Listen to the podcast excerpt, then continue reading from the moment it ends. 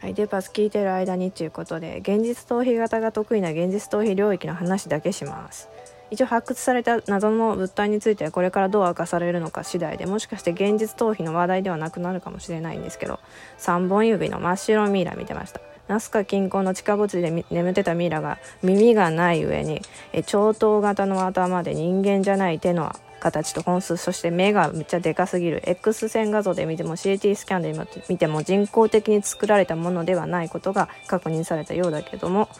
そんなすごいニュースが3年前に発信されてるのに知ってる人は多分オカルト好きの少数なのかなというふうに思う。言うて私も昨日知ったし。ミイラになられたであろう時期は西暦245年から西暦410年あたり。ナスカ文明が栄えた紀元前200年から紀元後の800年の間に入っております。ということでもしやナスカの人たちはこのミイラの人種と共に遊んどった時期があったんではないかと見解があり。ちまにちなみにミイラは1体だけじゃなくて同じ場所から複数体発見されました。墓の作りも墓の作りもここには特別な存在が眠っている意図を込めたかのようなデカめの半液に盛り土されておった。で洞窟内には不思議な岩絵も発見されておりました。岩に刻まれた人間らしき存在の手の本数あ手の指の本数があのミイラと同じ3本で描かれていた。彼らはどんな存在なのかっていう、まあ、こういう謎は好きです現実思考タイプには依然依然としてオカルト扱いにあるあのエッササニ星人のバシャールという存在もしっかりなんですけど、まあ、どうも私の場合は人間以外の存在の話を聞いてる方がメンタル面でストレスを感じにくくて時に楽しいしとりわけ彼らの話を部分的に聞いてると本来生命のあるべき姿としておかしなことを言っているようにはどうしても思えない。例えば陰謀論について人間から質問された時にエササニ星人のバシャルさんこう答えました。陰謀論は確かに存在します。でもだから何だっていうんですか？それがどうしたっていうんですか？多分これ普通の人間だったら陰謀論についてどうしても危機的にマイナスな感情を抱くステレオタイプをしてしまいがちだと思うんですけど、まあ、エササニ星人の答えとすればたとえ陰謀論が世の中にあったとしてそれがあなたに何の影響を与えるんですかって自分から影響を受けに行かなければいいだけの話なんじゃないですかっていうふうに答えておられました、まあ、こういう考えは私のレベルで理解できる言語で説明してくれる人っていうのがあんまりいなくて。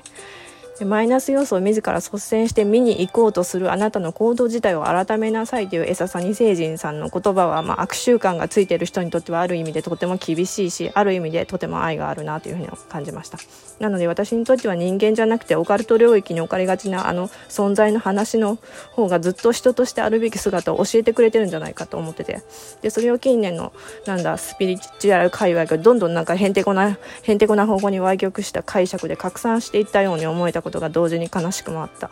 エササニ星人は自らの存在があるとかないとかそんなことどうでもいいって言います。宇宙人はいるとかいないとかそんなことどうでもよくて話している内容に注意を向けてくださいと。でその話を聞いて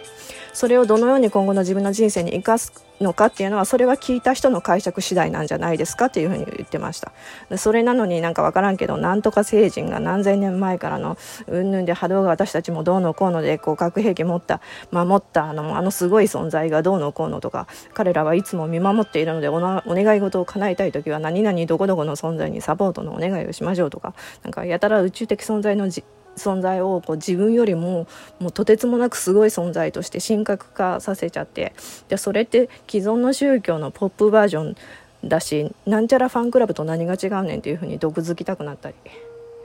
宇宙人的存在っていうのは自分たちの存在の凄さを知らしめるために状況情報を提供しているわけじゃなくて時代の進化に必要なことだからそのヒントになるたった一部の情報を伝えてくれてるだけなんでした。実際に話している情報は全体の3%に過ぎないとも言ってました。で直感で分かっている人はバシャールの話を聞く必要もなくてももし聞いたとしてもすでに自分たちがやり遂げていることへの確認程度になると思います、まあ、最初とそこから広まった流れの歪みっていうのを見てみると当時のキリストさんっていうのも多分そうだったのかなってキリスト教を布教させようとした集団が不況ないように徐々に本人の意図とは違うなんか変な解釈をどんどん混ぜ込んでいったんじゃないかなというふうに思う聖書読んだわけじゃないか知らんけど、まあ、伝言ゲームと同じなんだろうなって最初と最後がこう全然違うっていうことよくありますよね。でミイラに戻りますけど最近奇形児とかいくつかフォローしたりしててその方々のお顔を見てから特にあのミイラを見ても特に何の不思議も感じません。現代にもおります3本指とか逆に6本指の方とか眼球が出過ぎてるお子さんとか目が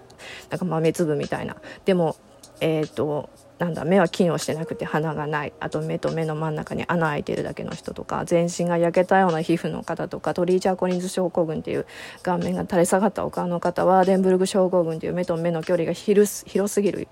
まるで妖精のような顔してる方とか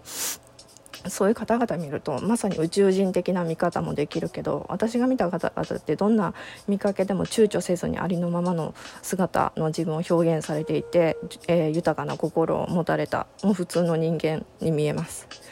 だから古代にいたこう特別感漂う存在が、まあ、地球外から来た生命体なのか元から地球にいて突然変異で誕生した存在なのかそういう物理的な形態はぶっちゃけどうでもいいんですけど、まあ、新しさの可能性とあるべき生態の生命の本質を思い出させてくれるようなそれでいて安定的な情緒を持っている知的生命体がもしもいるならばそれは宇宙人であろうがカマキリ集団であろうがもうこれからもっとお近づきになってみたいなというそんな思いで日々おります。はい、ということで「シリ滅裂」で終わります。おやすみなさい。